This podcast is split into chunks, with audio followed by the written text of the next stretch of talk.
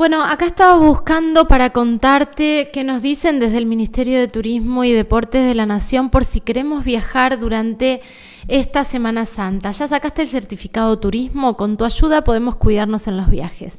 Chequean el mapa debajo qué provincias te piden como requisito obligatorio que gestiones el certificado de turismo. Si al lugar que viajas lo solicita, gestiónalo con los datos de tu estadía.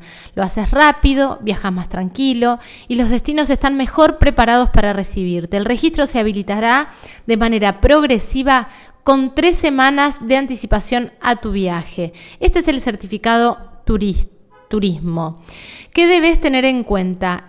Si viajas en auto o en otro transporte, te alojas en un hotel o alquilás, vayas a la playa o a la, a la montaña, seguí todos los consejos de distanciamiento social, barbijo, uso de, alcohol en gel y todo lo que tenemos ya recontra de memoria, pero que tenemos que seguir utilizándolo. A ver, ¿sabes? Ya sabes a dónde vas a ir, hace clic en cada destino y conoce los requisitos.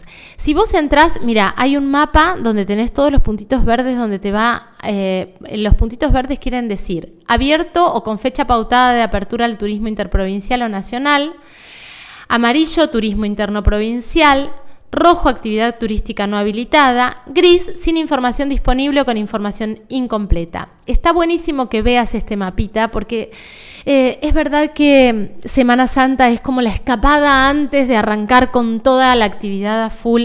Mucha gente programó este, este fin de semana, eh, de semana largo y es fundamental que nos sigamos cuidando.